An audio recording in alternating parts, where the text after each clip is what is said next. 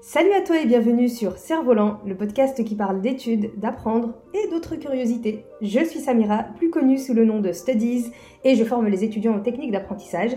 Dans ce podcast, on va parler de méthodes de travail, mais pas que. Je te laisse découvrir ça. Bonne écoute!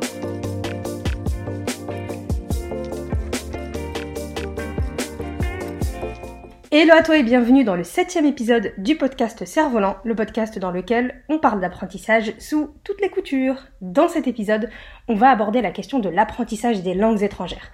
Un thème important et problématique pour beaucoup d'étudiants.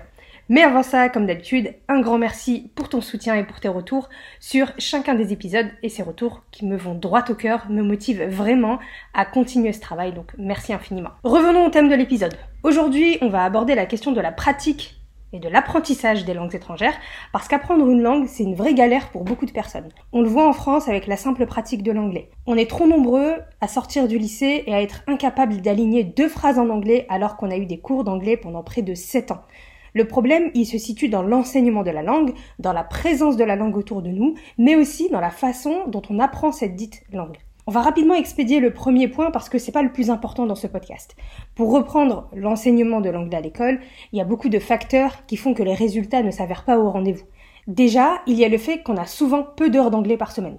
Puis, chaque année, on change de prof, de façon d'apprendre, on nous apprend l'anglais via des thématiques alors que les fondations sont fragiles, et en même temps, je peux pas blâmer les profs parce que enseigner une langue avec seulement 2-3 heures d'anglais par semaine, c'est un sacré défi. Et forcément, tu as l'environnement qui joue beaucoup. On sait tous que l'immersion, c'est la meilleure façon d'apprendre une langue. Mais bon, on n'a pas forcément tous la possibilité, le temps, ni même les moyens d'aller vivre 6 mois dans un pays pour en maîtriser la langue. Donc la question à se poser, c'est comment je fais pour créer un environnement propice à l'apprentissage d'une langue? Et enfin, pour terminer sur ce point, c'est important de préciser que la France avait été même en retard sur la possibilité de mettre les films en VO par exemple, à la télé, c'est venu très très tard, alors que dans la plupart des pays d'Europe, c'était déjà le cas, et donc les gens dans ces pays-là étaient habitués à la langue anglaise assez tôt. Et donc, c'est quand même un facteur à prendre en compte aussi. Et enfin, dans la façon dont tu vas apprendre la langue. Il existe beaucoup de méthodes pour apprendre une langue étrangère, et elles sont pas forcément toutes efficaces en fonction de notre façon d'apprendre ou même de nos objectifs. Et c'est ce que l'on va voir ici, on va décortiquer ensemble le processus pour nous faciliter l'apprentissage d'une langue. Bon, imaginons que tu souhaites apprendre une langue étrangère. On se met en situation. C'est toi qui décides d'apprendre cette langue, peu importe la langue, que ce soit l'anglais, le coréen, le portugais, tu as décidé, tu as envie d'apprendre cette langue. Comment est-ce que tu comptes procéder? Première étape, c'est le pourquoi. Pourquoi veux-tu apprendre cette langue? Cette question, elle est essentielle parce que c'est ce qui va te permettre de tenir sur la durée. Concrètement, on a tous envie d'apprendre des langues. Moi, la première, je rêverais d'être polyglotte. Mais clairement, on a tous 24 heures dans une journée et on a forcément des choses à prioriser. Et puis surtout, si tu n'as pas d'objectif précis, tu vas vite être rattrapé par ces priorités dans ta vie ou tu vas vite te lasser ou te démotiver quand les premières difficultés vont arriver et c'est le moment où il est fort probable que tu abandonnes. Je te donne un exemple qui va te faire rire d'ailleurs, qui est issu de ma propre expérience personnelle. Quand j'étais en licence d'anglais la première année, il me restait une option facultative à choisir pour avoir toutes mes UE. Et j'avais envie de prendre un cours de langue. J'avais un créneau de dispo le lundi de 10h à midi et je regarde ce que la fac a d'intéressant à proposer comme cours à ce niveau-là. Je me retrouve donc un lundi matin dans un couloir, c'est véridique, avec une porte à ma droite et une porte à ma gauche. La porte de droite, c'est le cours de sanskrit. C'est une langue morte indienne. La porte de gauche, c'était le grec. Et ne me demande pas pourquoi. Encore aujourd'hui, je me pose la question. J'ai tourné les talons à droite et je suis rentrée dans le cours de sanskrit. J'ai fait un semestre entier de sanskrit, ça m'a servi à rien. Le seul mot dont je me rappelle, c'est palam qui veut dire une pomme. Voilà, faisons ce que tu veux de cette info. Pourquoi j'ai arrêté? Parce que j'avais juste aucun objectif lié à l'apprentissage de cette langue. Je m'intéressais pas particulièrement à l'Inde, je comptais pas étudier de textes en sanskrit, ni même devenir hindou ou bouddhiste, donc concrètement, je n'avais aucun intérêt dans le fait d'apprendre cette langue. Donc, quand on a envie d'apprendre une langue, c'est important que ce soit lié à un objectif concret. Aller vivre dans le pays en question, rajouter cette langue dans son CV, pouvoir dialoguer avec des personnes de ce pays, connaître cette langue dans le cadre d'études particulières, ou même tout simplement parce qu'on aime la culture du pays et que parler la langue nous permet d'en apprendre plus. C'est concret, ça c'est palpable, ça permet de se projeter et de tenir le coup parce que apprendre une langue, c'est clairement un marathon, pas un sprint. Maintenant qu'on a clairement rétabli la raison, notre intention, il est temps de mettre en place un plan d'action. Ça donne l'impression d'un truc hyper compliqué, mais en fait, pas du tout. Mais quand même, c'est important parce que ça va te permettre de tracer l'itinéraire de ton voyage vers cette langue. Comme ça, pas de mauvaise surprise, pas d'inconnu, on sait ce qu'on va faire. Première question à se poser, quelle est ma date limite? De combien de semaines, de mois je dispose pour apprendre cette langue? C'est important parce que sinon tu peux l'apprendre toute ta vie que tu ne la maîtriserais pas. C'est le concept même de la loi de Parkinson. Plus on a du temps pour faire un truc, plus on prend le temps de faire le truc. La deuxième question, c'est combien de temps, d'heures je vais consacrer chaque semaine, chaque jour à cette langue? C'est également important parce que c'est ce qui va te permettre d'atteindre ton objectif en fonction de la deadline que tu t'es fixée dans la première question. Et surtout, ça t'aidera à mesurer ta progression. Et dans le cas de l'apprentissage d'une langue, de toute façon, il vaut mieux miser sur la régularité. Donc faire peu chaque jour sera largement plus productif que de faire deux heures par semaine. On le sait que c'est pas efficace, vu qu'on a eu cours de langue de la même manière à l'école et qu'on a vu à quel point ça fonctionnait pas. Ça te permet également d'être réaliste par rapport à ton organisation personnelle. Si tu te donnes trois mois pour apprendre l'espagnol, mais que tu ne peux y consacrer qu'une heure par semaine, tu sais qu'en trois mois, il y a de fortes chances que ton niveau ne soit pas très élevé. Ensuite vient le moment de réfléchir au support, ou du moins à la façon dont tu vas apprendre la langue. Comme tu le sais, il y a plein de méthodes différentes qui te sont vendues pour apprendre une même langue. Les méthodes, elles se vantent chacune d'être la méthode pour maîtriser la langue, mais encore une fois, ça dépend des gens, de leur degré d'autonomie et de la façon dont ils aiment étudier et apprendre. Tu as par exemple des personnes qui vont très bien se débrouiller avec la fameuse méthode assimile.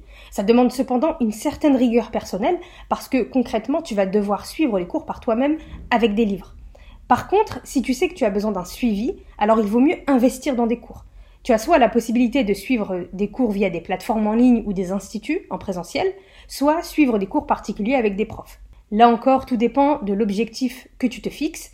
Si tu vises des certifications particulière dans la langue parce que tu en as besoin dans le cadre d'un travail ou d'une expatriation, dans ce cas, il vaut mieux viser certains instituts ou des cours qui te permettent de certifier ton niveau. Je te donne l'exemple du japonais. Si tu souhaites justifier ton niveau de japonais pour pouvoir demander un visa ou y vivre, il y a de fortes chances qu'on te demande le JLPT, c'est le Japanese Language Proficiency Test, qui pour le coup est un examen à passer. Et si aucune de ces solutions te conviennent, et que tu es adepte de l'immersion, alors te plonger dans la langue de façon quotidienne à travers la télé, la radio, YouTube, les films et tout ça, ça peut aussi s'avérer efficace. Mais un peu plus long. Donc, comme tu peux le constater, plus tu es précis dans tes objectifs et dans ton plan d'action, moins tu tergiverses quant aux outils que tu vas utiliser pour mener à bien ton projet d'apprentissage de la langue. La troisième étape, c'est qu'il va falloir t'armer de patience, de persévérance et de rigueur. Patience parce que apprendre une langue, eh ben, c'est quelque chose de relativement long dans le temps. Tu te doutes bien que tu ne risques pas d'apprendre une langue en moins d'un mois. Donc, c'est un processus qui prend du temps, mais bon, si tu t'es fixé ta deadline, normalement tu as bien conscience de ça. Ensuite, de persévérance, parce qu'il y aura des moments où tu sentiras que tu stagnes, que tu n'arrives pas à avancer. C'est normal, apprendre une autre langue, c'est apprendre une autre façon de communiquer, et c'est pas évident. En plus, en fonction des langues, tu peux te heurter à des difficultés qui ont trait aux règles de grammaire et de conjugaison, comme ça peut être le cas pour les personnes qui apprennent le français, parce que la grammaire et la conjugaison française pas forcément des plus évidentes, ou à des difficultés d'ordre graphique comme quand tu apprends une langue qui n'utilise pas l'alphabet latin. Ton premier obstacle ici, c'est déjà juste de déchiffrer ce que tu lis. C'est le cas, entre autres, si tu veux apprendre des langues comme le chinois, l'arabe, le grec et j'en passe. Enfin, faire preuve de rigueur, parce que oui, il y a des moments où tu seras un peu moins motivé, des jours où tu voudras juste reporter au lendemain. Et c'est là que ta volonté et ta discipline, elles doivent triompher sur ta procrastination. Quatrième et avant-dernière étape, apprendre une langue, c'est aussi censé nous ouvrir les portes d'un nouveau monde. Donc autant apprécier le voyage et allier l'utile à l'agréable. Tu es peut-être dans ce cas, mais il arrive parfois qu'on développe un certain attrait pour une langue parce qu'on apprécie leur culture, leurs films, leurs séries, etc. On l'a vu pendant un moment avec les séries et les films américains, mais ces dernières années, il y a d'autres langues qui sont apprises de plus en plus par des fans, comme le japonais à travers les mangas et les animés, le coréen à travers les dramas et la K-pop, le turc à travers ses séries également, etc., etc. Je suis toujours étonnée de voir des gens, des jeunes, qui maîtrisent une langue parce qu'ils étaient fans de la culture en question. Moi-même, je m'inspire de cette méthode avec l'espagnol. Comme c'est une langue que j'ai apprise il y a longtemps, au lycée, et que j'ai pas la possibilité de la pratiquer très souvent, je serais un peu dégoûtée de l'oublier, du coup, je révise mon espagnol en lisant des mangas en espagnol, tout simplement. Et ça marche parce que c'est de plus en plus simple au fur et à mesure, et ça me permet de réviser constamment mon vocabulaire en faisant quelque chose que j'apprécie, en l'occurrence ici, lire des mangas. Donc voilà, allie l'utile à l'agréable. Si tu veux apprendre l'anglais, regarde Friends. Si tu veux apprendre le chinois, regarde des films en chinois. Et comme tu le sais si bien, plus on aime, plus vite on apprend. Et enfin, la dernière étape pour un apprentissage efficace d'une langue étrangère, c'est le fait d'utiliser des méthodes de mémorisation. C'est pas une chose à laquelle on pense, alors que c'est redoutablement efficace. D'ailleurs, encore une fois, je vais utiliser ma propre expérience à travers les deux casquettes, enseignante et élève.